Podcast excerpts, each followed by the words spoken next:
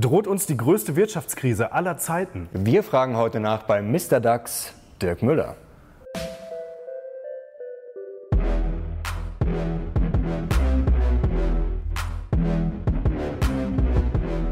Servus Leute und herzlich willkommen in unserem neuen Video. Wir sind die Mission Money, dein Kanal für mehr Geld, Motivation und Erfolg. Und heute haben wir einen Stargast bei uns, wenn es um die Börse geht. Und der Anlass ist ganz einfach. Er hat ein neues Buch geschrieben mit dem Titel Machtbeben. Darin warnt er vor der größten Wirtschaftskrise aller Zeiten, aber auch vor der totalen Überwachung durch den Staat und vor geheimen Machtzirkeln. Wir sagen herzlich willkommen, Dirk Müller. Servus.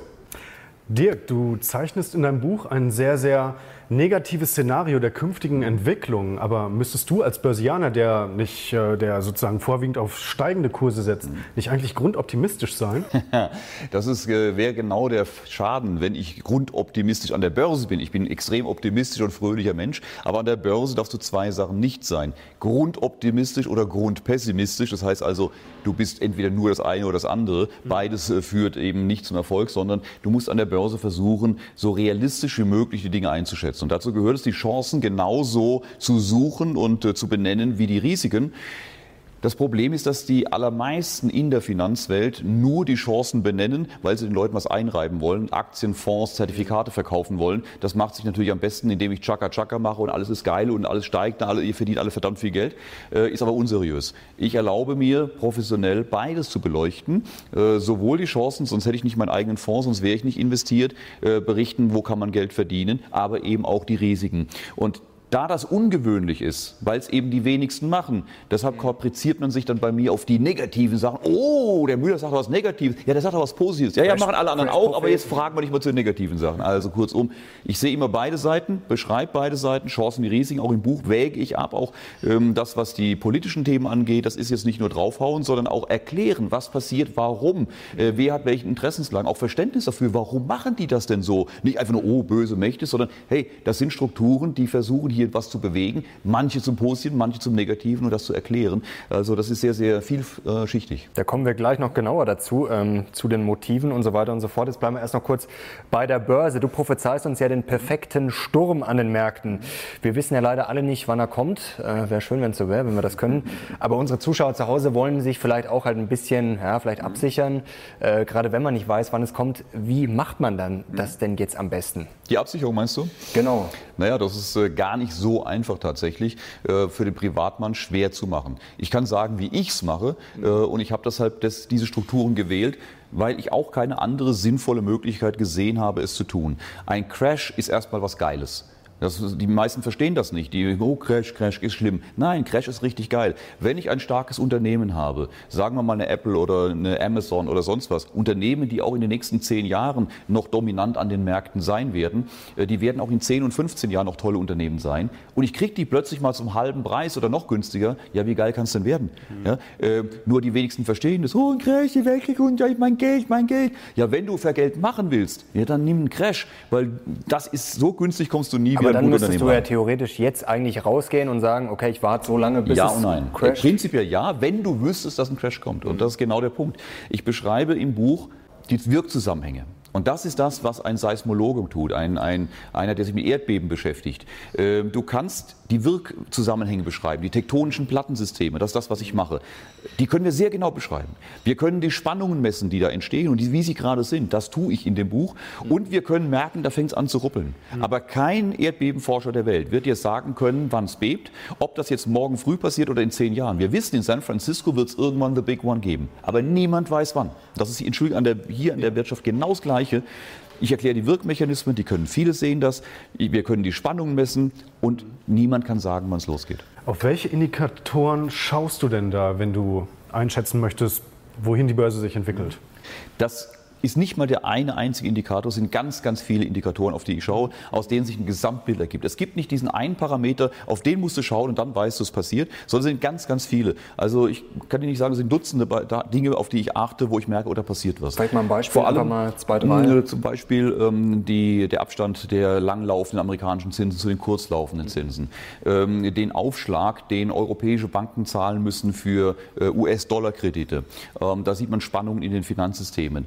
Äh, Äh, das sind äh, solche, solche Spread-Geschichten, also Unterschiede zwischen verschiedenen äh, Finanzinstrumenten, wo man merkt, da entstehen Spannungen. Wir sehen es aber auch ganz beispielsweise, China ist für mich die größte Blase der Weltwirtschaftsgeschichte. Und wenn ich plötzlich sehe, dass die größten chinesischen Konzerne wie HNA, die gerade mal äh, vor, in 2017 10 Prozent der Deutschen Bank gekauft haben, die Hilton-Gruppe gekauft haben, die vor lauter fetten und vollen Hosen äh, nicht genug stinken konnten, wenn die plötzlich in Zahlungsschwierigkeiten sind, Notverkäufe machen müssen, äh, die deutschen Bankanteile mit 30, 40 Prozent Verlust nach anderthalb Jahren wieder verkaufen müssen als Notverkäufe, dann merke ich verdammt nochmal, da ist was im Busch. Denn wenn es den großen chinesischen Konzernen, und es geht anderen auch so, schon so dreckig geht, dann kann ich mir vorstellen, wie es bei dem Unternehmen drunter aussieht, die da dranhängen. Das heißt, dann merke ich, hier bebt's. Und das hatten wir 2007, 2008 auch schon. 2008 Jetzt am 15. September war die große Lehman-Pleite. Alle, oh, Lehman-Pleite, die Welt geht unter. Das konnte man alles absehen. Wir hatten schon fast ein Jahr vorher, war Bear Stearns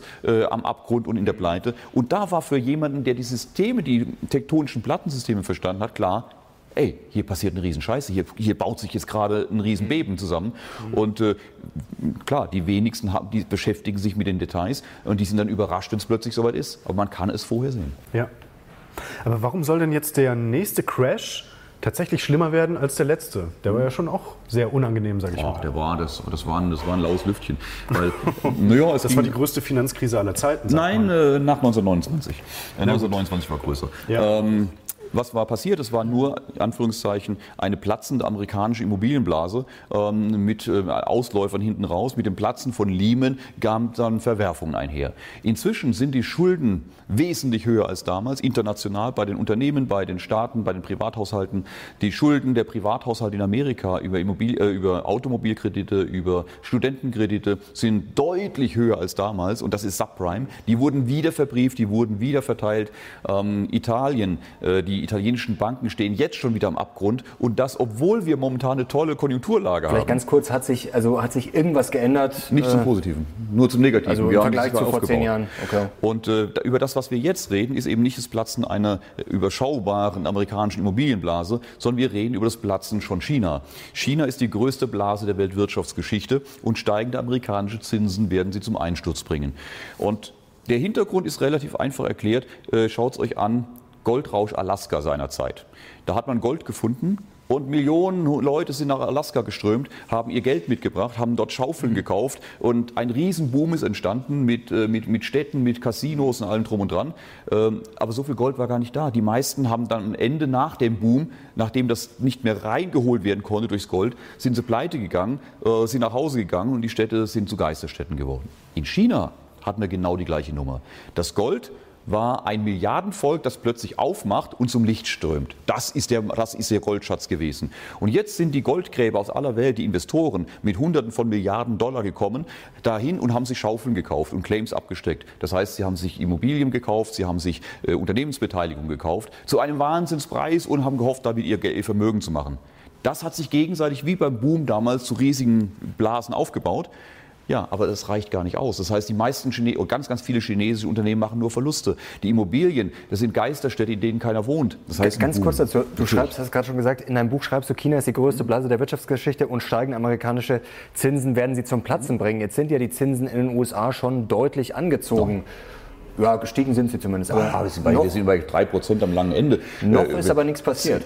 Doch, also wie hoch müssen doch, Sie denn dann jetzt guck, dir mal, jetzt, guck dir, jetzt guck dir mal an, wie die, was mit der türkischen Lira ist. Guck dir an, was mit den was mit den Schwellenländerwährungen ist. Das ist ja genau der Mechanismus. Steigende US-Zinsen bringen die Schwellenländer in die Bedulie, die US-Dollar-Kredite aufgenommen haben, die Unternehmen wie auch die Staaten. Und das sehen, dass die Türkei am Abgrund steht, dass die südamerikanischen Staaten am Abgrund stehen. Und in China sehen wir es genauso. Wir sehen, dass dramatisch Geld China verlässt, dass die Ratten das sinkende Schiff verlassen, dass die chinesischen Unternehmen, um die ich gerade gesprochen habe, Aber dann vor der Pleite ja eigentlich stehen. jetzt schon losgegangen, Es geht oder? schon los. Also Richtig. Die Frage ist trotzdem, auch wenn, das sind diese ersten Beben, die wir spüren können, die kann jeder nachvollziehen, wenn HNA, nochmal, HNA, eines der größten Konzerne, plötzlich vor der Zahlungsunfähigkeit steht, wenn amerikanische Banken sagen, mit denen machen wir keine Geschäfte mehr, weil wir nicht wissen, ob wir das Geld wieder kriegen, mhm. wenn die für Dollarkredite 9% Zinsen zahlen müssen, große chinesische Konzerne, dann wissen wir, wo die Reise lang geht. Aber nochmal, auch daraus kann niemand ableiten, dass es jetzt zwingend jetzt passiert. Ich halte es für eine hohe Wahrscheinlichkeit, kann es aber nicht sicher sagen. Das kann sich morgen beruhigen, es kann morgen neue Notenbankmaßnahmen geben, Trump nimmt die Zölle zurück, name it, und wir haben noch mal fünf Jahre Luft. Das kann niemand sagen, bevor es nicht passiert. Ich kann nur sagen, Die Risiken sind dramatisch.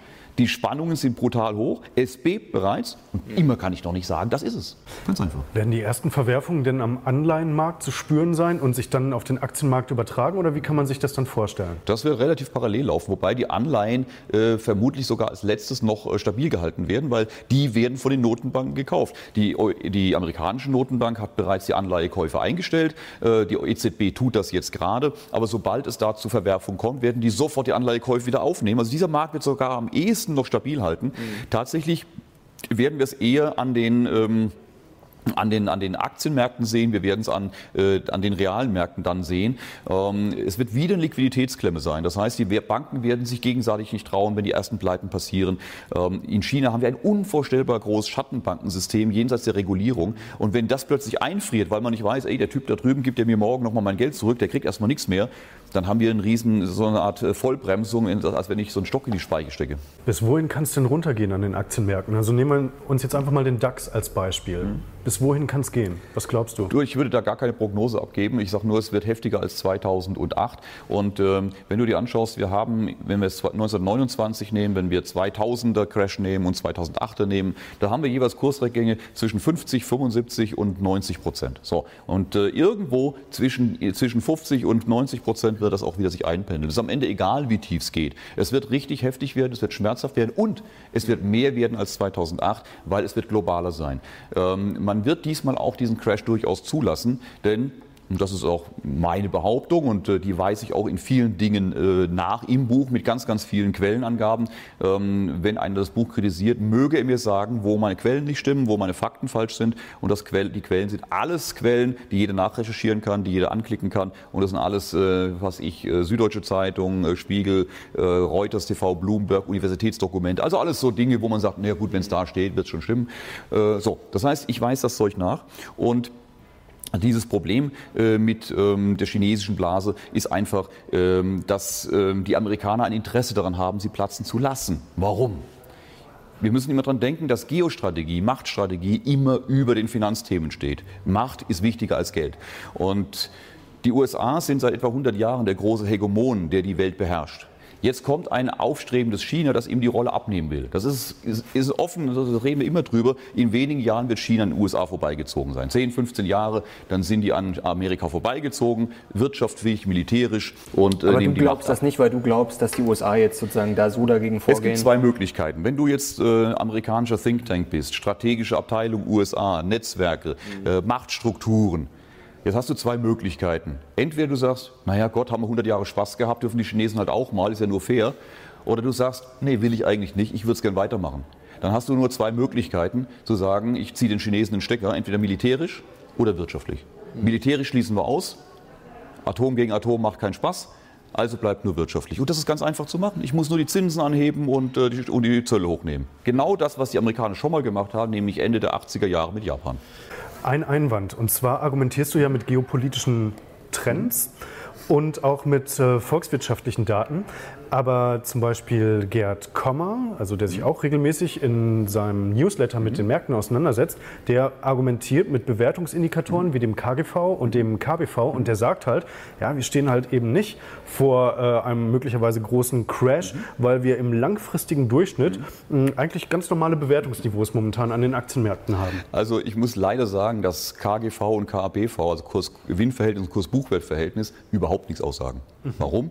Alle schauen drauf oder ganz viele schauen drauf, aber es ist völliger Bullshit. Ja. Warum? Weil, wenn du das KGV dir anschaust, ohne das Wachstum zu berücksichtigen, ist es vollkommen für den Arsch, um es ganz klar zu sagen. Mhm. Weil ein Unternehmen, das heute ein KGV von 20 hat und damit relativ teuer dasteht und kein Wachstum hat, wird in zehn Jahren immer noch ein KGV von 20 haben und, teuer sein.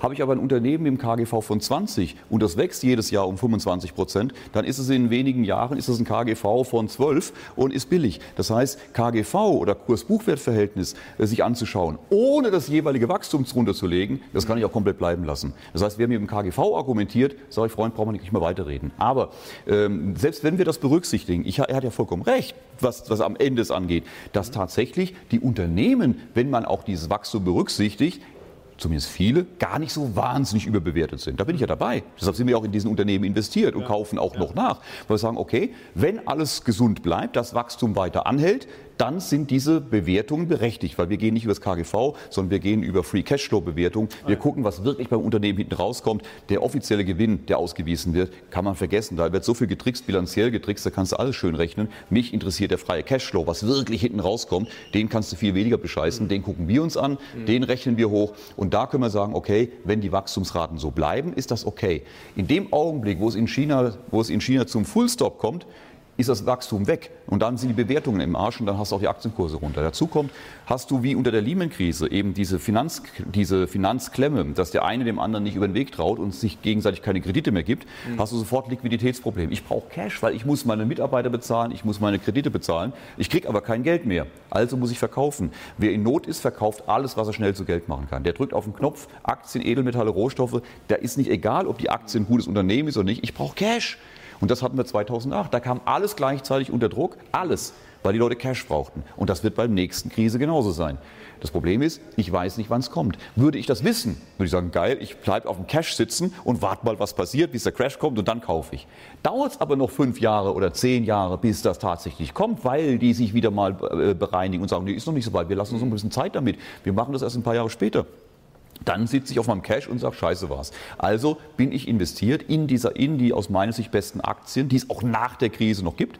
Und gleichzeitig sichere ich die, sobald es kritisch wird, ab gegen Kurseinbrüche. Also wie machst du das jetzt konkret? Ich sag mal, was, was ist jetzt so eine Cash-Quote im Moment, äh, die sinnvoll ist? Oder sollte man die jetzt einfach stufenweise hochfahren? Nochmal. Du schreibst auch von arbeite, Chancen in deinem Buch. Ich also arbeite wie für mich, ich jetzt das Ich äh, arbeite Szenario? für mich. Ich kann es nur sagen, wie ich es mache. Mhm. Jeder muss für sich seinen Weg finden, wie er eine Möglichkeit sieht. Ich habe für mich nur eine einzige Möglichkeit gefunden, wie ich es sinnvoll machen kann, wie ich die meisten Risiken, die ich sehe, nur ich sehe das so, wenn es andere anders sehen dürfen, müssen die andere Strategien anwenden, mhm.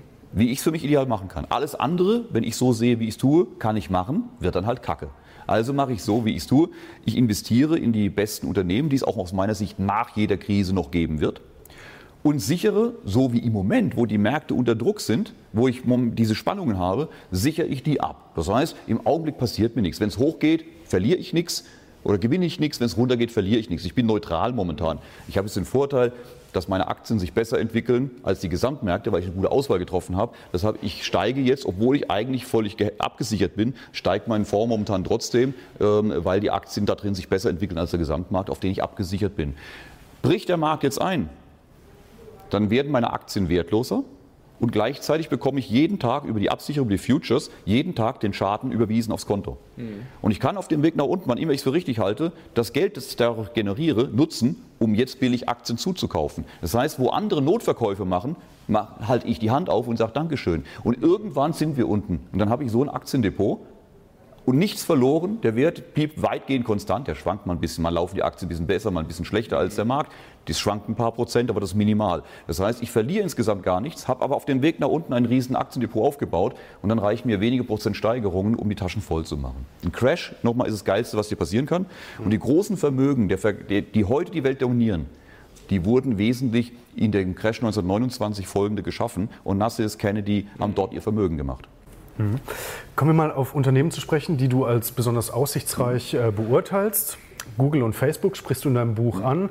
Ähm, siehst ja die Gefahr, dass sie möglicherweise missbraucht werden als politische Machtinstrumente, uns quasi gläsern machen, uns überwachen könnten, etc. Zudem haben sie haben beide Unternehmen eine marktbeherrschende äh, Stellung. Das sind doch eigentlich Aktien, die man dann unbedingt im Depot haben müsste, Grundsätzlich oder? ja. Grundsätzlich ja. ja. Hast du sie? Äh, wir haben zum Beispiel Facebook, äh, wir haben, ähm, äh, wir haben äh, Mastercard, das sind, das sind solche Kraken, die da mitspielen. Mhm. Amazon werde ich kaufen, wenn der Preis stimmt. Die sind mir einfach von der Bewertung im Moment zu hoch nicht vom Aktienkurs, vergesst den Aktienkurs oder ja. KGV, sondern wirklich von dieser Free Cashflow-Bewertung, auch ja. von der Perspektive. Was wäre ein Preis, der da angebracht wäre das bei Amazon? Ich, auch, ich bin überzeugt von, wenn es nach unten geht, dann wird es günst, richtig günstig, weil warum? Gerade in diesen Fang, in diesen Facebook, Amazon, Netflix, Google, äh, da sitzen alle momentan drin, die ganzen ETFs sind da drin. Und wenn der Markt äh, nach unten geht, wenn es mal zu einem deutlichen Auswaschen kommt oder sogar gar einem Crash, dann werden die viel mehr verlieren als alle anderen, äh, weil ähm, alle ETFs abverkaufen und dann genau diese Aktien abverkaufen. Und die Profis Profis, die werden sich an die Finger ganz schön zurückhalten und warten, bis tief genug ist und dann sagen, so Freunde, Dankeschön. Äh, so, also im Crash verdienst du mit denen am besten. Deshalb, ich warte noch ab. Äh, wo das ist, werde ich dann in dem Moment sehen, wo ich sage, okay, jetzt reicht es, jetzt fange ich mal an einzusteigen. Aber tatsächlich, diese Unternehmen, sind Machtunternehmen, das muss man sich im Klaren sein. Äh, Nochmal immer wieder das machen, den Fehler machen die allerwenigsten. Mir wirft mir oft vor, Müller, du kümmerst dich zu viel um die Politik und Geostrategie, kümmere dich um, deine, um dein Unternehmen. Mhm. Ich kann das eine nicht ohne das andere machen. Die meisten machen das und das ist der große Fehler, den sie machen und mir es vorwerfen, dass ich es nicht tue. Tatsächlich ist es extrem wichtig, erstmal die Geostrategie, äh, die Interessenslagen der tatsächlich Agierenden zu verstehen und äh, daraus dann ableitend auf die Unternehmen. Denn eins ist doch klar, sei es amerikanische Geheimdienste, sei es, äh, sei es Machtstrukturen, äh, die ähm, die Welt tatsächlich dominieren. Und das sind keine geheimen bösen Mächte. Es ist vollkommen normal, ähm, dass die, die sehr viel Geld haben und sehr viele Netzwerke haben, die die Politiker kennen, die Wirtschaftsbosse kennen, die mhm. nehmen Einfluss auf die Wirtschaft, die nehmen Einfluss auf die Gestaltung der Gesellschaft. Das ist auch keine Verschwörungstheorie, das ist ganz normale Lebensrealität. Da kommen wir gleich noch genauer und, drauf. Noch, so, ähm, und für diese Jungs, die haben ein Interesse, möglichst viel Macht auszuüben. Und mhm. Daten sind Macht. Das heißt, wenn ich heute über als NSA beispielsweise Zugriff habe auf, ähm, sagen wir mal, die Einkäufe bei Amazon, ja, auf, die, auf die Daten, die bei Amazon sammelt, dann habe ich doch ein verdammt großes Interesse, dass Amazon sexy ist, dass möglichst viele Leute über Amazon einkaufen, weil dann habe ich einen Punkt, wo sich alle Daten sammeln, wo ich abgreifen muss. Da habe ich auch keinen Bock, dass sie das bei dem chinesischen Alibaba oder sonst wo machen, wo ich keinen Zugriff habe, sondern dann sehe ich zu, dass diese Unternehmen, die mir Daten liefern, zu denen ich Zugriff habe, dass ich die erfolgreich mache, sexy mache und in die Konkurrenz vom Hals halte. Aber wie macht Apple, man das? Google, Cisco, Amazon, Facebook, wie, sind, wie sie alle heißen. Wie, wie, macht man die denn dann sexy, wenn ich als Geheimdienstchef dann Interesse dran habe? Wie, wie, wie geht das vonstatten? Beispiel, indem du ihnen indem du ihnen Märkte aufbrichst, indem du äh, dafür sorgst, dass in anderen befreundeten Staaten die Regulierungen so geschaffen werden, dass diese Unternehmen positioniert werden können, äh, indem du bei Übernahmen, die die machen wollen, äh, dein Vetorecht zurückhältst und bei anderen Veto einlegst, äh, indem du ihnen die Steuergesetze so machst, dass sie Steuervorteile haben, indem du die Rahmenbedingungen, die Gesetze so im eigenen Land schon so änderst, dass sie erfolgreich sind. Äh, all diese Dinge mehr. Erinnere dich dran, als, ähm, als Irland oder als die EU gesagt hat, Irland muss mehr Steuern von, äh, von, von Apple nehmen, äh, als dann äh, die, ähm, äh, die amerikanische Regierung eingeschritten ist und, und gedroht hat, wehe, ihr, ihr besteht darauf, dass da mehr Steuern gezahlt werden müssen, dann machen wir aber das und das und das. Das sind genau diese Dinge. Amerika ist die stärkste Macht der Welt. Und die amerikanischen Konzerne haben diese stärkste Macht, Macht hinter sich, die logisch wissen, dass Wirtschaft wichtig ist, dass Wirtschaft eine Macht ist, also dafür sorgen, dass ihre Unternehmen, auf die sie Zugriff haben, auch diese Macht ausüben. Deshalb ist es ein gesunder Menschenverstand, dass diese Unternehmen mit hoher Wahrscheinlichkeit erfolgreich sind und bleiben. Aber da müssten wir Europäer doch wirklich massiv dagegenhalten. Oder hm. ist das aus deiner Sicht schon wir, zu spät? Sollten wir. Nur, also, wenn ich die frage, klar. wer ist die größere Macht, die USA oder Europa? Äh, die Antwort ja. ist klar. Dann ist so, da können wir uns bemühen, wie wir wollen, äh, werden wir das nicht schaffen. Die Amerikaner werden immer im Zweifel den dickeren Hammer haben und sagen, so Freunde, und ihr setzt unsere Regeln um und nicht eure. Ganz kurz noch, äh, um äh, noch äh, das mit deinem Fonds abzuschließen. Da wurde es ja auch durchaus mal kritisiert. 2016 war jetzt einmal nicht das beste Jahr und danach ging es eigentlich jetzt immer besser. Gerade dieses Jahr lief richtig gut. Äh, was habt ihr denn da verändert oder was ist denn jetzt richtig gut das gelaufen? Ging, das ging gar nicht um uns zu verändern. Das, das Thema war, äh, dass unsere Investoren, die bei uns dabei sind, wir haben jetzt 75 Millionen im Fonds und äh, die, die dabei sind, die haben von Anfang an und auch während der ganzen Phase verstanden, was wir tun. Das Problem ist, dass wir einen völlig anderen Fonds haben als die meisten anderen, der sich in ganz, ganz vielen Momenten unterscheidet, was dazu führt, dass wir uns komplett anders bewegen als der Markt.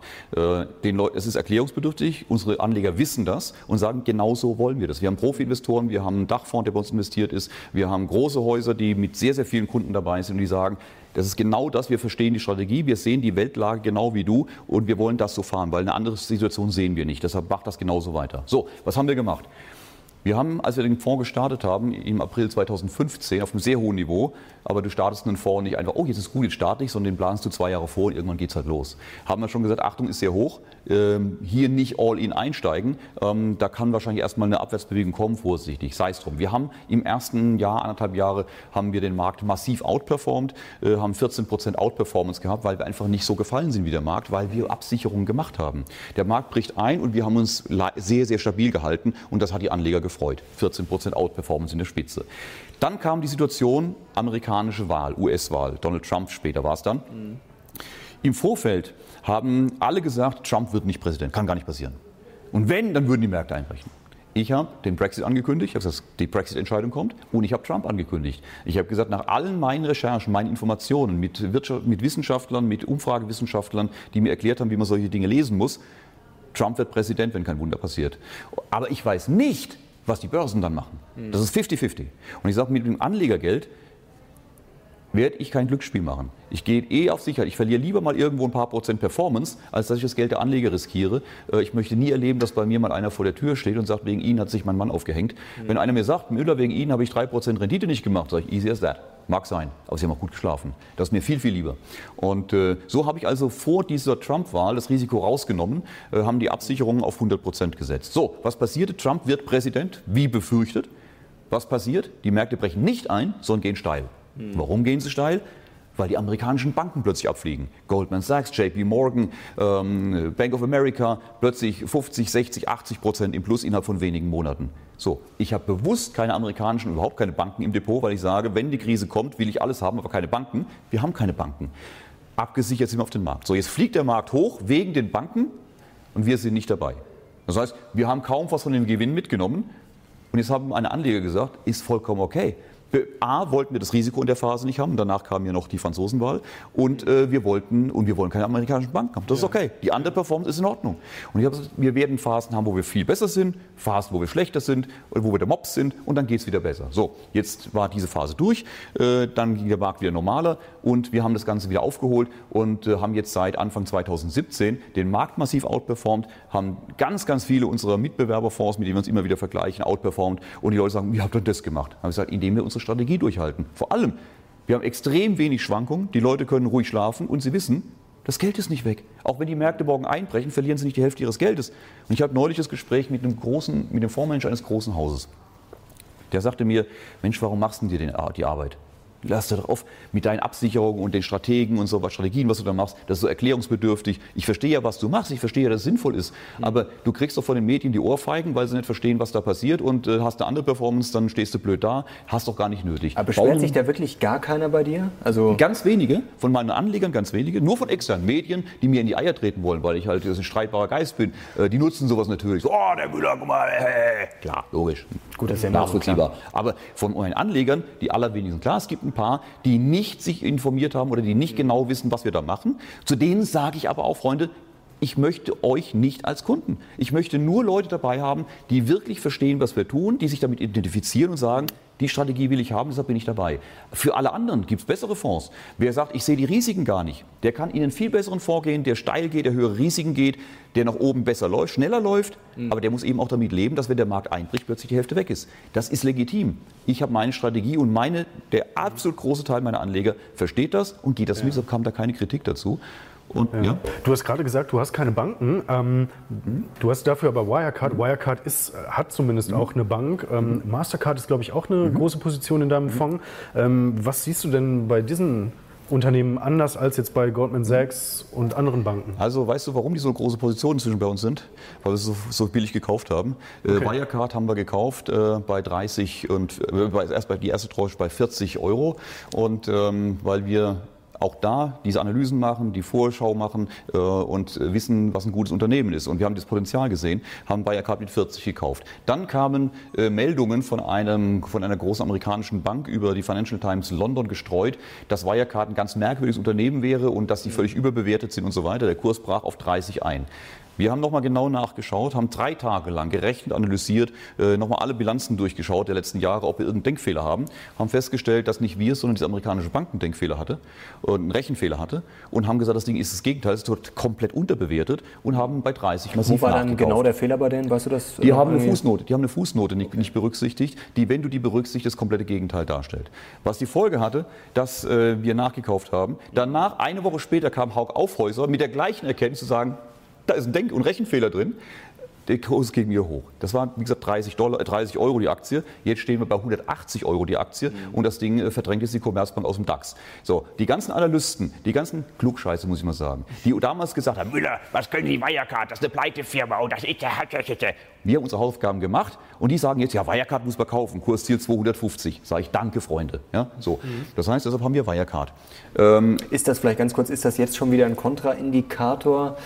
Ähm, wenn du sagst, die Analysten, hm. die immer und jetzt Nö. auf einmal alle sagen, kaufen, ist das schon wieder gefährlich nee, vielleicht? Weil ich gucke ja nicht auf die Analysten, machen die, sind die Pros, sind die Kontra, die sind mir scheißegal. Wir machen unsere eigenen Analysen, unsere Hausaufgaben, recherchieren gut und zwar sehr intensiv und machen unseren Gedanken dazu und dann sagen wir, okay, passt oder passt nicht. Da kaufst du auch mal ins Klo. Aber äh, hier hat es sehr, sehr gut gepasst und warum bleibe ich drin? weil wir genau diese Berechnung wieder machen. Wo ist das Potenzial, wo ist das Wachstum, wie sehen die Bilanzzahlen aus? Und wenn das stimmt, warum soll ich denn da rausgehen? Mhm. Ja, das Potenzial haben die weiter.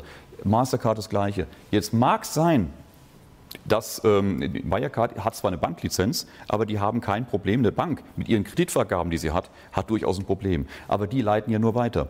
Äh, Mastercard stellt die Zahlungsverkehrssysteme zur Verfügung, ähm, organisiert das hinten raus. Aber das Geld liegt dann bei den Banken. Das heißt, ähm, wenn wir haben keine Banken, die wirklich in Zahlungsschwierigkeiten kommen. Wenn die Märkte einbrechen, kommt auch Mastercard und Wirecard unter Druck. Die Frage stellt sich gar nicht, klar. Mhm. Aber durch die Absicherung wird der Gesamtmarkt abgefedert, wir kriegen den Schaden ersetzt. Und wir haben auch sehr, sehr viel äh, Unternehmen drin, die unkritisch sind. Backerfrost zum Beispiel, einer der größten äh, Lachs äh, oder der, der größte Lachsproduzent auf den Färöerinseln, äh, der den besten Lachs weltweit macht und ohne zu sehr Details Mal ganz kurz weg vom Lachs, äh, nochmal hin zu Wirecard. Ja. Glaubst du, das Bargeldverbot kommt? Nein. Es gibt kein Bargeldverbot, weil es wird eines Tages schlichtweg gar kein Bargeld mehr geben. Da brauchst du nichts zu verbieten. Wenn du, ähm, wenn du Kryptowährungen einführst ähm, und äh, die gibt es erst gar nicht mit, in Scheinen und Münzen, dann brauchst du auch kein Bargeld zu verbieten. Du hast ein, es gibt es einfach nicht mehr. Äh, ich weiß, in, in Schweden gerade haben uns da Atlas Copco angeschaut, weil wir die Unternehmen, wo wir investiert sind, auch gerne vor Ort besuchen. Und da haben wir uns Atlas Copco angeschaut. Und äh, da war ich in so einem äh, Hotel ähm, Bar und da stand schon drauf, wir nehmen gar kein Bargeld mehr und selbst an der Klotür musstest du mit Kreditkarte äh, deinen dein Obolus bezahlen. Ähm, das heißt, es wird einfach aus dem Markt gedrängt, es wird einfach nicht mehr akzeptiert, nicht mehr angenommen und äh, wie gesagt, die Kryptowährungen sind die Zukunft. Du schreibst in einem Buch zu dem Thema Kryptowährungen, dass du es für gar nicht so unwahrscheinlich hältst, dass die großen Notenbanken eventuell die Kryptowährungen selber eingeführt haben. Wie kommst du zu dieser These? Ja, das ist, ja, das ist, äh, das ist äh, falsch ausgedrückt, wenn ich es sagen darf. Äh, nicht ganz korrekt. Ja, okay. Nicht die Noten Banken haben die Kryptowährung eingeführt. Äh, ich sage, dass die Zukunft wird die Kryptowährung sein. Wir werden künftig mit Kryptowährungen zahlen. Wir werden künftig über die Blockchain oder sogar Blocknet äh, abwickeln. Und ähm, die Frage stellt sich nicht. Aber das ist meine Aussage, es werden weder Bitcoin noch Ethereum oder Ripple oder, äh, oder gar Dogecoin sein, sondern ähm, es werden andere Coins sein, die heute in der Form noch gar nicht existieren. Äh, das werden entweder tatsächlich staatliche Währungen, staatliche Kryptowährungen sein, von Notenbanken ausgegeben, oder sogar private, aber dann von Unternehmen wie Amazon oder Facebook, auf die der Staat Durchgriff hat, auf die der Staat seine Kontrolle ausübt oder unsere Machtstrukturen, von denen ich spreche, ihre Kontrolle ausüben. Warum sage ich das? Also du stehst dem Ganzen eher kritisch gegenüber? Mm, absolut. Ähm, ich befürchte, dass äh, die Krypto-Jünger, das sind ja auch viele äh, in eurer Community, mhm. äh, die mit unglaublicher Begeisterung da dran gehen, und ich kann das mehr als nachvollziehen, die Hoffnung, sich endlich von den Banken zu befreien, mhm. sich endlich von dem Finanzsystem zu befreien, eine anonyme, freiheitliche Währung der Menschen, wie geil ist das denn? Absolut, ja, mhm. wenn es so wäre. Man muss sich darüber im Klaren sein, es gibt nur eins, was mächtiger ist als Armeen, und das sind Währungen, das ist Geld. Anselm Meyer-Rothschild sagte vor langer, langer Zeit, gebt mir, das, gebt mir die Macht über das Geld eines Volkes und es ist mir egal, wer seine Gesetze schreibt. Und äh, Währungen und äh, Geld ist es, Währung ist es wert für das, das größte Machtinstrument. Anzunehmen, dass unsere Machteliten, die Notenbanken, die großen Geldhäuser wie Goldman Sachs und Co., dass die ihr Geschäft machen und plötzlich erfindet ein unbekannter Asiat mit merkwürdigem Namen, den keiner zu Gesicht bekommen hat, eine neue Währung inklusive Technologie, überrollt damit mal so eben das weltweite Finanzsystem und, und nimmt unseren bisher herrschenden Institutionen ihr wichtigstes Machtwerkzeug und die gucken sich das mal ein paar Monate, ein paar Jahre an, stellen dann überrascht fest, huh, was ist denn da? Eine Blockchain, was ist denn das? Eine Krypto, da müssen wir mal nachgucken, wie das denn geht. Leute, die Nummer würde sich noch nicht mal die Gebrüder Grimm trauen, in ihre Märchenbücher zu schreiben, weil sie es für zu unrealistisch gehalten hätten. Ähm, tatsächlich ist aus meiner Sicht die ganze Nummer nichts anderes als erstens ein riesen Marketing-Gag, weil Bitcoins, Kryptowährungen sind jetzt in der Gesellschaft als das total Geiles bekannt. Die ganze junge Community rund um den Globus sieht darin das Heil und sieht darin das Geile. Hätte man zehn Jahre vorher gesagt, hey, Kryptowährungen kommen, wir schaffen das Bargeld ab, hätten Leute gesagt, sag mal, tickt ihr noch sauber? Geht's noch? Gut, wobei es wird schon auch sehr kritisch gesehen. Wobei ich muss zugeben, ich war auch erst vor zwei Wochen in Schweden, lustigerweise. Und ähm, ich weiß auch mit dem Bargeld und so, dass das nicht äh, unkritisch zu sehen ist. Aber ich muss auch sagen, mir geht Bargeld schon auch gehörig auf den Sack, um es mal so zu sagen. Es geht und auf den Sack. Ich würde dazu auch äh, dafür auch ein bisschen was in Kauf nehmen, sei mal vielleicht auch ein bisschen Privatsphäre, wenn ich einfach nur überall die Karte hinhalten muss, muss ich ehrlich zugeben. Es geht nicht ähm, nur um deine Privatsphäre, es geht darum, dass du, äh, dass du in einem totalitären System äh, einfach aus dem Leben abgeschaltet werden kannst. Und äh, Norbert Hering, ein Journalist des Handelsblatts, hat gerade sein neues Buch rausgebracht. Mhm. Ähm, ähm, äh, ähm, das schöne neue, schönes neues Geld auf dem Weg zur totalitären Weltwährung und beschreibt dort detailliert mit allen Nachweisen auf, ich glaube, knapp 300 Seiten, äh, wie über Jahre dieser Mechanismus läuft, diese Strukturen laufen, und zwar weltweit, über Indien, über Kenia, über USA, über Europa, das Bargeld sukzessive aus dem Markt zu drängen, diese digitalen Kryptowährungen zu installieren und äh, wie das abseits jeder demokratischen Kontrolle passiert und wer da dahinter steckt, welche Unternehmen, welche Personen, im Detail nachgewiesen, das ist wirklich kein Verschwörungstheoretiker. Und am Ende steht ein System, in dem diese Kryptowährung, über die wir jetzt reden, ein Amazon-Coin oder ein US-Coin oder wie auch immer du das nennen möchtest, mhm. der wird eben nicht anonym sein. Man wird, man wird von, der, von deinem ersten Milchbrei, den deine Mutter für dich gekauft hat, bis zu dem Sarg, den du mal kaufen wirst, wird man lückenlos nachvollziehen können, wann du wo was gekauft hast. Und jetzt wird es noch besser.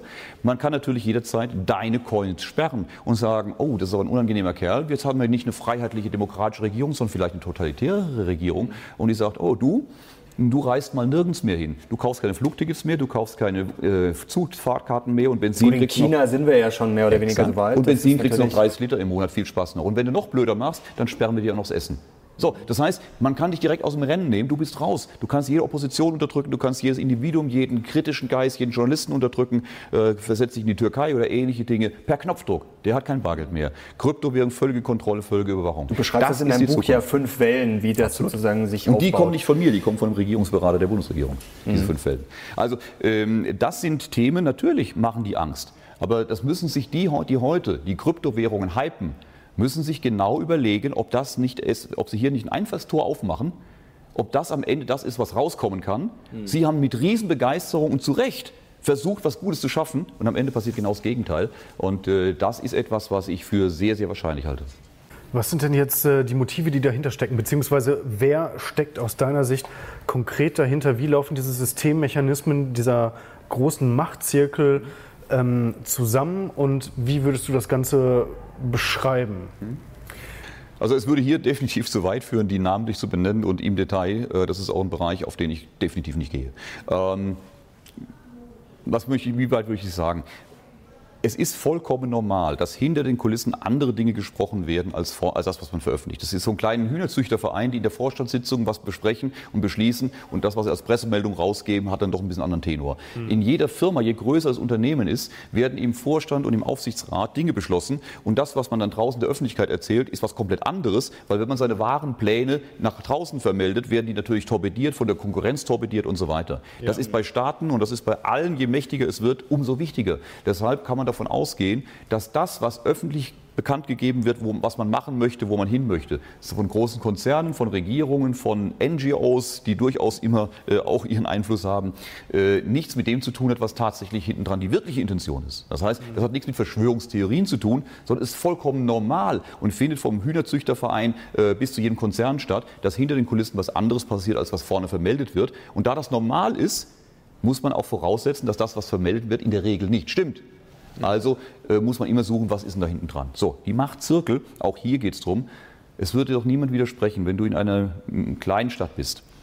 Wenn da jemand äh, eine Fabrik hat und hat da 2000 Arbeitsplätze und äh, zahlt ein paar Millionen Steuern, dass der einen anderen Einfluss hat auf äh, die Entscheidungen dieses Gemeinderates als jetzt hier ein angestellter Bäckerlehrling. Ja gut, das ist klar. So. Ich, ich, zitiere ja, Moment, Moment, Moment, ganz kurz. Das heißt, es ist vollkommen normal, dass diejenigen, die schon über Geld und Macht verfügen, auch einen sehr, sehr großen Einfluss auf die Politik haben. Gut, klar, das ist ja. Das ist im kleinen Gemeinderat, geht es um kleinere Themen. Und je größer du hochkommst, je weiter du rauskommst, umso wichtiger ist es, umso mehr Macht hast du, umso größere Dinge bewegst du. Also bewegst du auch Weltgeschicke am Ende.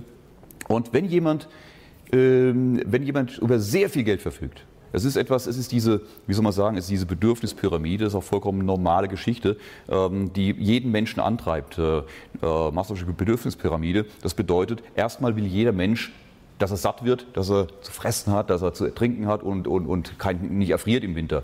Das ist die Grundlage. Wenn du das hast, äh, dann willst du ein bisschen Wohlstand haben. Wenn du das hast, dann möchtest du Luxus haben. Wenn du den Luxus hast, möchtest du Ansehen in der Gesellschaft haben, dass sich alle lieb haben. Dann möchtest du Einfluss haben, Macht haben. Und irgendwann kommt der Punkt, wo du all das hast. Das hatten die alten Pharaonen, äh, das hat ein Mark Zuckerberg, die haben alles durch, durch, durchlebt, die sind da oben, da kommt nichts mehr, außer es kommt dann die letzte Stufe, dann geht es dir nicht mehr um Geld, dir geht es nicht mehr um Ansehen, dir geht es darum, was zu gestalten, die Gesellschaft zu gestalten. Du willst einen Fußabdruck hinterlassen. Die einen bauen eine Pyramide, die nächsten bauen eine Kathedrale, die nächsten sagen, ich will äh, dass die Gesellschaft zusammenführen oder andere Dinge. Jetzt, jetzt, ganz kurz, du schreibst, gehen Sie davon aus in einem Buch, dass in den USA niemand Präsident wird, hinter dem ja. nicht ein großer Teil dieser mächtigen Absolut. Netzwerke steht. Aber jetzt, wenn wir jetzt wirklich den Einfluss hätten, mhm. äh, würde man sich da Donald Trump aussuchen, der ja nachweislich unberechenbar ist und einen Tweet raushaut und damit eigentlich alles zum Einsturz bringen kann? Es gibt, ähm, äh, es gibt definitiv, es gibt mehrere dieser Machtbereiche, Machtzirkel und äh, die in vielen Dingen zusammenarbeiten. Das ist nicht ein Netzwerk, wo sich dann äh, ein paar tausend Leute zu, zu, zu, Zusammenkünften treffen und die Welt bestimmen oder zehn alte Herren. Völliger Bullshit. Das sind Netzwerke, das sind wabernde Netzwerke mit vielen tausend Mitgliedern, Familien, Konzernen, äh, Netzwerke, die über Generationen gewachsen sind und äh, die miteinander Mechanismen entwickelt haben, Dinge äh, zu organisieren, zu orchestrieren und eine Gesellschaft auch zu entwickeln. Und äh, manche Bilderberger? Von, ach, die sind, die sind sicherlich ein Teil davon, aber ein kleiner Auswuchs. Sie sind nicht wirklich entscheidend. Bilderberger äh, ist etwas, was wir sehen können, aber sehen dürfen. Aber die wirklichen wichtigen, die siehst du selten. Ähm, das ist wie bei der Mafia, sage ich mal, der, der wirklich was zu klingeln hat, ist der, ist der den, man, den keiner gesehen hat, der vielleicht sonntags die Pizza packt. Ähm, und die vorne das Geld eintreiben, die überall auftauchen, die haben nichts ja, zu klingeln. Ja. Also, mhm. aber ich will das jetzt nicht, nicht, nicht überdramatisieren. Das sind einfach Netzwerke, die sich zu unterschiedlichen Zielen zusammentun, aber im, beim nächsten Ziel auch wieder gegeneinander arbeiten oder in unterschiedlichen Konstellationen arbeiten. Und was die Präsidenten angeht, natürlich hinter jedem Präsident stehen entsprechende Machtblöcke. Guck mal, wie viele Milliarden die an Spendengelder bekommen. Die kommen ja nicht von, äh, von, von Average Joe, äh, der hier sein, sein Monatsgehalt spendet, sondern die kommen von eben diesen großen Einflussnehmenden, ähm, die, die Hunderte von Millionen oder Millionen spenden äh, und äh, dafür natürlich auch eine Gegenleistung wollen. Und die wollen ihren Kandidaten vorne haben. So, auch ein Donald Trump kommt nicht einfach äh, als Präsidentenamt, weil ein paar in Oklahoma falsch gewählt haben. Da stehen genauso Machtstrukturen hinten dran. Klar, Ganz viele dieser Machtstrukturen haben ein Problem mit ihm. Die haben das ganz anders geplant. Die wollten äh, entweder den Jeb Bush oder die Clinton haben oder ähm, das war die, deren Idee. Und plötzlich der Trump war mehr oder weniger ein Unfall, der aber trotzdem von einer anderen Gruppe unterstützt wird, aber war praktisch ein Unfall, den die anderen so nicht haben wollten. Und deshalb hast du momentan die Situation, der wird unterstützt von einer Gruppe, die sich relativ ruhig verhält und äh, die eigentlich äh, auf der anderen Seite, die ihn nicht wollten, die gehen auf die Barrikaden. Das ist das, was du momentan siehst. Was würdest du denn eigentlich jemandem entgegnen, der dir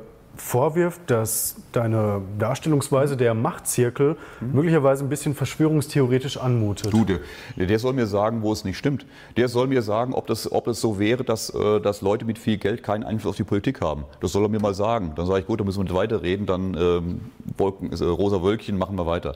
Ähm, wo stimmt die Argumentationskette nicht? Ähm, sag mir das, wo stimmt es nicht? Wo könnte man es angreifen? Gibt es, äh, haben Leute mit viel also Geld keinen Einfluss? Nicht, ne? also, ja, aber ähm, wir nehmen doch, okay. nimmt Position Position nochmal ein. Okay, alles klar. Wo stimmst du nicht? Also dann könnte man zum Beispiel argumentieren, dass Du hast ja gesagt, dass zum Beispiel Verlautbarungen, die von großen Konzernen oder von der Politik, von der Regierung nach außen gegeben werden, alle im Prinzip latent nicht stimmen. Mhm. Und jetzt Zu hinterfragen sind. Nicht alle stimmen nicht, aber man muss sie grundsätzlich hinterfragen. Okay. Man muss erstmal davon ausgehen, dass vielleicht eine andere Ja, genau, aber vielleicht, mhm. das, das ist richtig, dass vielleicht nicht alles preisgegeben wird, mhm. aber dass äh, im Prinzip da doch schon der größte Kern der Wahrheit darin enthalten ist, möglicherweise. Warum sollte das so sein? Warum sollte es nicht so sein? Weil in dem Moment, wenn ich meine wahren äh, Pläne veröffentliche und nach vorne stelle, äh, werden die torpediert. Und zwar vor allem von meinen Konkurrenten. Und äh, jedes große Unternehmen hat Konkurrenten. Also wird es ein Teufel tun, seine wirklichen Ziele äh, nach, nach, außen zu posaunen. Jeder Staat hat Konkurrenten, hat Feinde, hat äh, politische Konkurrenten, wird also ein Teufel tun, seine wirklichen Ziele nach außen zu tragen, äh, um die damit publik zu machen und angreifbar und torpedierbar zu machen, mhm. sondern wird unter Umständen andere Dinge nach außen stellen, um eben da nicht angreifbar zu zu sein mhm. und, äh, und, und Finden zu spielen. Das ist je höher du kommst, umso wichtiger ist es, strategisch vorzugehen, Finden zu spielen. Guck mal, wie es in der Politik abgeht, wenn du dich mal mit Bundespolitik auseinandersetzt. Da geht es in den wenigsten Fällen tatsächlich um Sachverhalte, um, um Lösungsvorschläge für irgendwelche Probleme. Es geht um Macht. Es geht nur, was hilft meiner Position, was hilft meinem Amt, äh, wo kriege ich strategische Mehrheiten fürs nächste hin, wo kriege ich für die nächsten Wahlen das und das hin. Da geht es nur um Strategie, um Finden, wie kann ich andere politisch in die Irre führen, damit sie dann da und so weiter. Wer sich mir mal mit diesem System auseinandersetzt, wer dort Kontakte hat, wer dort Gespräche führt, wer ein bisschen da äh, reinhören kann, der wird das ganz, ganz offenbar vorfinden. Da machen die auch gar keinen Hehl draus. Mhm. Wer sagt, das ist alles Quatsch, das ist ein demokratisches Spiel, äh, nur der freie Wille der Bevölkerung zählt, das ist bei den Wahlen wird umgesetzt und die machen dann das, was die Bevölkerung will, da sage ich, Freund, glaubt das weiter, brauchen wir nicht weiter diskutieren. Ich will nicht missionieren, ich will niemanden überzeugen, von seiner Sicht auf die Welt abhalten, wenn er sich damit wohlfühlt. Äh, ich sage es, wie ich es empfinde, wie ich sehe. Wer sagt, ach Müller, das glaube ich aber alles nicht. Sag ich, musst du nicht. Hier sind meine Belege, das sind meine Themen, das ist meine Sichtweise. Ob du das glaubst oder nicht, ist mir scheißegal. Leb du dein Leben, ich lebe meins. Und ich richte mich auf die Themen ein, die ich sehe und bin damit nicht ganz erfolglos, sonst wären die Prognosen nicht so treffsicher. Halten wir das vielleicht mal ganz kurz fest. Klar, dass jemand jetzt, der Milliardär ist, natürlich mehr Einfluss hat als jetzt jemand, der äh, vielleicht äh, 2000 im Monat verdient. Okay, das Geschenk, das äh, können wir vielleicht so festhalten. Aber du schreibst ja in deinem Buch jetzt ganz klar, ähm, du vergleichst Mark Zuckerberg mit zum Beispiel altägyptischen Pharaonen und, und stellst das so dar, als wäre das so eine, ich sag mal, eine Sippschaft äh, und schreibst, das Ziel un, äh, dass das Ziel unmissverständlich definiert wäre, die Menschheit zu ein und die so. Welt zusammenzuführen. Also da ähm, habe ich auch dann, ich habe ja auch die Quellen dazu angegeben, ich habe ja auch die Zitate dazu angegeben. Das ist ja nicht von mir, sondern ich zitiere die Jungs doch selber. Ja, das ist ja nicht meine Aussage, das ist ihre Aussage. Ich sage, na guck mal, das sagt der. Jetzt sagst du, oh, du sagst ja, dass der das wollte. Ich sage, nee, ich nicht, der. Zuckerberg sagt, dass er das will. Er hat es doch niedergeschrieben. Ja? Äh, äh, David Rockefeller, er hat gesagt, ich mache das. Ja, ich will die Welt ein. Ich will One World schaffen. Er sagt es in seinen Memoiren. Und er sagt, oh, du sagst, er würde das sagen. Nee, er ja, sagt also das. Er kann das ja sagen, aber ob das dann wirklich, so. mal, ob er dann das wirklich einer, sag ich mal, das umsetzen kann, weil wie gesagt, es mag ja, es gibt der ja viele, das nicht so. Es, nee, aber es gibt Klar, ja viele so reiche sehen. Menschen mit sehr vielen äh, verschiedenen Interessen mhm. und dann sag mal, ob die jetzt alle sozusagen das zusammenführen können. Exakt, genau. Das ist das ja die Frage. Punkt. Genau, das kann man natürlich sagen, das sagen die alle, das stimmt ja gar nicht, die lügen über sich selber. Kann man so sehen. Ich sage, hm, ich sehe, was sie sagen, ich sehe, dass es deckungsgleich ist mit dem, was passiert. Kann ich immer noch sagen, alles Quatsch und kann meine, meine, meine rosa Wolke glauben. So, kann man machen, darf man. Versetz dich in die Situation. Versetz dich in die Situation von Zuckerberg, von, von nimm die, oder stell dir vor, du verfügst über 70 Milliarden Dollar. Nee, ich verstehe, nein, nein, was du nein, nein, nein, Also ich verstehe das, ja. So, die geben Gedanken nicht mit. Du verfügst über 70 Milliarden Dollar, du verfügst über 90 Milliarden Dollar. Ihr wisst gar nicht mehr, wohin mit der Kohle. Geld spielt keine Rolle mehr. Ob ihr 10 Milliarden mehr oder weniger habt, who cares? Äh, ihr, du, morgen per Anruf kriegst du einen Termin bei der Kanzlerin oder beim Papst oder beim Basketballspieler. Du hast alles, was du willst. So, Dein nächstes Ziel, was kann es noch sein? Ey, ich habe so viel Glück gehabt, ich mir geht so geil. Hey, denn ich habe so viele Möglichkeiten, dann willst du was verändern, dann willst du was für die Gesellschaft tun, dann willst du was Gutes tun. Das meinst du sehr positiv. Und jetzt alleine, du brauchst ja Unterstützer, du kannst nicht alleine machen. Also, ihr kennt euch, ihr kennt euch vom Golfplatz, ihr kennt euch von, von, von den Schulen, von sonst woher. Und dann sitzt ihr abends mal zusammen und dann sagst du, Mensch, du, das haben wir vor, äh, das möchte ich mal. Sagt, ey, finde ich total geil. Ja, komm, wie kriegen wir es umgesetzt? Wie kriegen wir denn ähm, den Hunger bekämpft oder dies geregelt oder sonst was? Das ist normal, das ist, Netzwerk. Alles, das ist im äh, Rotary Club passiert das schon so. Jetzt gehen wir davon aus, dass es bei den Milliardärs Rotary Clubs anders läuft. Dass das so passiert auf dieser Welt ist ja klar, aber ob das ja, wirklich dann, jetzt äh, umgesetzt wird, weil, weil ich meine, momentan haben wir ja eigentlich ein bisschen ein Trend fast gegen die Globalisierung. Ich meine, Trump, Handelszölle und so weiter und so fort. Das ja. ist ja eigentlich eher gegen diese ja. Darf ich auch mal ganz kurz, ganz kurz was anmerken? Ähm, klar, da, da, das klingt logisch mhm. und ich glaube auch, dass da äh, vieles dran ist. Aber die Interpretation, die mutet immer so an, die, die finsteren Mächte, die, nee. äh, die böse, äh, ganz kurz, ja. ganz kurz, so, die inter, mutet so an und die böse Elite, mhm. die äh, manipuliert die Masse so dahin, dass sie uns äh, quasi noch besser mhm. lenken können und nach ihrem Gusto quasi unsere Gesellschaft ja. Ja entwickeln können. Ja und nein. Mhm. Äh, gegen was ich mich wehre, ist gegen das die böse Elite und dunkle Mächte. Mhm. Ich, das habe ich nie behauptet. Wenn du das Buch richtig liest, dann sage ich, dass äh, ein großer Teil derer, das sehr positiv meinen, dass die durchaus überzeugt sind, dass sie das Richtige tun, dass sie die Gesellschaft entwickeln wollen. Aber wenn sie das so direkt mit den Leuten umsetzen wollen, sagen die, will ich ja gar nicht. Ja? Die sagen sich, aus ihrer Sicht, wenn du jetzt mal einen, einen äh, Jeff Bezos nimmst, einen ähm, äh, Mark Zuckerberg, das sind keine Nationalisten ihres Landes. Das sind keine Patrioten Amerikas, das sind Internationalisten, die leben heute hier, morgen da, morgen sind sie in Tokio, in London, sonst wo. Wenn, die wollen auch mit der Menschheit auf den Mars.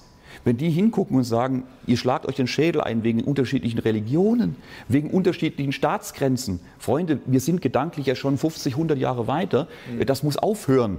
Das ist was Gutes, was die meinen. Da sagen die, okay, weg mit den Grenzen, vermischt doch die Bevölkerung, vermischt die Völker, lasst die zusammen die Zukunft der Welt gestalten, äh, hört auf mit den Religionskriegen, seht zu, dass wir das, auf, dass wir das anders hinkriegen. So, wenn du jetzt das den Leuten sagst, hey Leute, das ist alles scheiße, wir schaffen jetzt die Staaten ab, wir schaffen jetzt die Grenzen ab, dann kannst du mir vorstellen, was in Sachsen los ist. Ja? Das Aber heißt wir, haben, so, ja, wir haben ja gerade eine Gegenbewegung das eigentlich. Das, das heißt, wenn du sowas machen willst, wenn du tatsächlich meinst, das ist gut, ich halte das langfristig für sinnvoll, aber kurzfristig richtig umgesetzt, weil die Leute noch nicht so weit sind. Die würden, die würden mich fragen, ob ich noch ganz sauber bin. Ich weiß aber, dass es wichtig ist, du musst es beschleunigen, äh, dass, dass das schnell vorangeht. Dann wirst du Mechanismen, die überlegen, wie kann ich denn die Leute dazu schubsen, dass sie das gut finden? Wie kann ich medial das Thema begleiten? Wie kann Nudging heißt dieses Thema? Das hat auch Merkel gesagt, wir müssen mehr Nudging betreiben, mhm. die Leute dahin schubsen, dass sie das gut finden, was wir wollen. Ja. Und deshalb, das versuchst du auf allen Möglichkeiten, versuchst du die Leute zu nudgen, versuchst du das umzusetzen, was du möchtest und ihnen das einzureiben, dass das eine gute Geschichte ist. Und je schneller du das machst, umso, umso schwieriger wird das. Aber jetzt einmal, einmal kurz, wie gesagt, wir haben ja. Zölle und wir haben jetzt wirklich ähm, seit langem mhm. mal Parteien, die ja eigentlich wirklich wirklich mehr mhm. nationalstaat geht ja nicht, zum Beispiel jetzt die AfD wie in Schweden, äh, die Schwedendemokraten. Ähm, das spricht ja eigentlich dagegen, dass jetzt diese mächtigsten Männer der Welt einfach mal so schnipsen können. Nein, genau, das, und Moment, das, äh, genau wird das, das umgesetzt. Wenn die das könnten, bräuchten die ganzen Scheiße nicht machen. Da würden sie einfach entscheiden. Dass, dann hätten wir ein totalitäres System, da können die einfach, okay, ich mache mit. Das ist ja nicht der Fall. Mhm. Das heißt, sie müssen ja Strukturen verwenden. Sie müssen ja, weil es eben nicht einfach allherrschend sind, sondern sie haben nur ihre Strukturen, sie haben ihre Netzwerke und können damit versuchen, was anzuschieben, was zu verändern. Aber dazu musst du strategisch vorgehen. Du hast natürlich Gegenwehr. Dann hast du das Aufkommen von rechten Bewegungen, von nationalistischen Bewegungen, die eben genau das, was du gerade tust, tust, vielleicht beschleunigt tust, äh, gar, überhaupt nicht wollen dagegen gehen. Da hast du eine Gegenbewegung. Das ist vollkommen normal. Dann musst du wieder Mechanismen überlegen, wie kriegst du diese Gegenbewegung eingefangen. Das ist das, was wir im Alltäglichen sehen. Absolut. Ja. Wie beurteilst du denn das, Aus, äh, das Aufkommen und Erstarken jetzt zum Beispiel rechtspopulistischer Parteien wie der AfD hier in Deutschland? Mhm. Wie beurteilst du das? Das genau aus dieser Richtung heraus. Ähm, warum sind die Leute äh, aus, auf dem rechten oder linken Spektrum. Du hast ja eine extreme Spaltung der Gesellschaft inzwischen. Ja. Äh, und mit, das wird mit einem immer größeren Hass geführt, rechts ja. gegen links. Ja. Ähm, Niemand kommt als Glatze auf die Welt, als, schon ja, aber äh, niemand kommt als, als, als Rechtsextremer auf die Welt, niemand kommt als linker Hausbesetzer auf die Welt, sondern jeder kommt als, als fröhliches Baby auf die Welt, das einfach nur ein glückliches Leben führen will. Und irgendwas passiert ja in den Jahren danach. Das heißt, irgendwo fühlen die Menschen sich in dieser Mitte der Gesellschaft nicht aufgehoben, äh, funktionieren unsere Systeme nicht so, dass wir, die, dass wir die Menschen glücklich machen, sondern sie fühlen sich ohnmächtig, sie fühlen sich äh, vernachlässigt, sie fühlen, sie merken, merken, dass das irgendwie gegen sie läuft. Sie werden eben nicht glücklich und suchen ihre, ihre, ihren Heil im wahrsten Sinne des Wortes an den äußeren Rändern. Und jetzt dürfen, können wir natürlich auf die draufhauen und sagen, wow, die Rechten, wow, die Linken. Oder wir machen uns Gedanken, was führt denn dazu, dass sie an die Ränder gehen? Was machen wir denn in der Mitte falsch? Und da kommen wir auf Themen eben wie oben und unten und äh, wie hier wenige kassieren alles und da unten, wir, die haben eigentlich gar keinen Teil an der demokratischen Mitbestimmung. Wir sagen ihnen zwar seit Jahren, ja, ihr dürft demokratisch mitbestimmen, aber die merken immer mehr, das ist ja gar nicht der Fall. Und jetzt werden sie stinkig, weil sie merken, dass es nicht funktioniert und suchen sich suchen sich die Antwort, wenn du ohnmächtig bist, wenn du merkst, dass über dich entschieden wird und du eigentlich gar nichts mehr zu sagen hast und die mit dir machen, was sie wollen und Dinge tun, die du nicht willst, dann versuchst du wieder Macht zurückzugewinnen über dich selbst und die suchst du dann da, wo es dir einer verspricht. Ob das realistisch spielt, gar keine was, Rolle. Was droht uns denn da aus deiner Sicht? Also du schreibst zum Beispiel von der Völkerwanderung, von der Vermischung, mhm. wie gesagt, Flüchtlingswellen und so weiter und so mhm. fort. Dann einfach, dass diese Schere auseinandergeht mhm. von den Eliten, die mhm. profitieren, die diese Globalisierung wollen ja. und die vielleicht eben die Verlierer sind, dass das mhm. immer weiter auseinandergeht. Äh, was droht denn da im extremsten Fall aus deiner Sicht? Ich glaube, dass wird die, die Spannung sehr, sehr viel größer werden. Ich, ich könnte nachvollziehen äh, die Gründe, warum eine solche, ähm, warum also etwas so etwas was äh, durchaus äh, langfristig auch gewollt ist, zu sagen, Mensch, äh, lass uns als Menschheit gemeinsam die Zukunft gestalten. Das ist auch Schwachsinn, dass wir uns hier über Kontinente die Schädel einschlagen, über Rassen die Schädel einschlagen. Lass uns ein gemeinsames, ein gemeinsames Zusammenfinden. Ja? Und ich bin nicht der Meinung, wie das viele auf dem rechten Lager sehen, das ist zum Schaden, dass die, die das unterstützen, zum Schaden der Menschheit, zur Verblödung und sonst, das halte ich für Bullshit. Mhm. Kann man so sehen, aber ich würde es so nicht sehen, ich würde es ganz anders sehen. Ich würde sagen, die, die das Orchester oder die das unterstützen, nicht orchestrieren, sondern unterstützen. Ich behaupte nicht, dass diese Flüchtlingswelle, die wir jetzt haben, äh, absichtlich losgetreten ist. Das kann man diskutieren, man kann Argumente dafür finden, aber das ist nicht das, was ich behaupte. Ich sage, kann sein, kann nicht sein, ich weiß es nicht. Aber ich sage, dass das, was gerade passiert, von sehr vielen äh, äh, begrüßt wird, dass sie sagen, Mensch, es ist doch klasse, wir wollen, dass die Gesellschaften zusammenkommen, wir wollen, dass die, dass die Völker sich verbinden und dass wir, wie hat Schäuble es ausgedrückt, inter, äh, globale Solidarität dass wir zusammenkommen, dass wir uns verbinden. Äh, Sarkozy hat gesagt, in, äh, ich habe ich hab ja diese Dinge auch zitiert, diese Vermischung der Völker wird kommen und muss kommen und wenn die Bevölkerung das nicht freiwillig macht, werden wir sie dazu zwingen. Sarkozy, Originaltol. Äh, das heißt, das sind ja Aussagen, ähm, die sind da und das ist auch gar nicht mal böse gemeint von denen, für, aber die sehen, dass für uns das jetzt, für die 50 Jahre, die wir jetzt leben, ein Riesenproblem bedeutet. Unsere Welt wird von links auf rechts gedreht, viele wollen das nicht, viele wollen nicht äh, diese Durchmischung haben, äh, andere sagen, ja, wie geil ist das denn? Aber ein Teil dieser Eliten möchte genau das, sieht darin die einzige Chance, die Menschheit in die Zukunft zu führen, bevor wir uns gegenseitig ausgelöscht haben und sagen, wir wissen, dass das jetzt unangenehm ist, dass das jetzt äh, Geburtswehen sind, aber das muss jetzt sein, da müssen die jetzt durch und lieber hauen die sich am Kölner Bahnhof den Schädel ein mit, mit, mit Fäusten und Messern, aber nicht mit Massenvernichtungswaffen und die Menschheit überlebt. In 50 bis 100 Jahren interessiert es kein Schwein mehr, dann hat man sich daran gewöhnt, die neue Generation wächst eh schon so auf. Mhm. Und danach haben wir eine ganz andere, friedlichere Welt, wo die Menschen miteinander multikulturell leben. Dass da andere sagen, ey, sagen die doch, warte, das kann doch nie funktionieren, das ist völlig bescheuert. Legitim, das könnte man diskutieren. Aber wenn du zu, den, zu diesem Teil der Eliten gehörst, die das ja. so denken, so äh, die Einschätzung haben, dann willst du es nicht diskutieren. Dann willst du, dass deine Überlegung umgesetzt wird und das, mhm. dafür tust du das Deinige. Dirk, wir haben vor dem Video ein bisschen geflaxt, also vor dem Dreh, dass wir Stoff hätten, theoretisch bis morgen früh hier zu quatschen. Und äh, das sehe ich ganz genauso und ich glaube auch unser Publikum zu Hause. Ähm, lass uns hier bitte einen Cut machen mhm. und wir laden dich jetzt schon mal ein. Äh, wir würden gerne mit dir weiter im Gespräch bleiben, weil ich glaube, wir haben da ganz, ganz viele Anknüpfungspunkte noch, über die wir weiter diskutieren können sehr, sehr mit dir. Ich weise jetzt schon mal darauf hin, dass wir noch mit äh, Richie von der Börse Stuttgart gleich ein Video drehen werden. Und zwar werden wir uns damit dann äh, beschäftigen, wie wir bestmöglich von einem möglicherweise nahen Crash profitieren können. Äh, das nur vorab. Vielen, vielen Dank für deinen Input. Danke Schön, dir. dass du hier bist. Und jetzt, Leute, lasst bitte einen Kommentar da, idealerweise einen Daumen nach oben, ein Abo sowieso und wir sind jetzt raus. Macht's gut, bis bald. Wir sehen uns. Ciao. Ciao.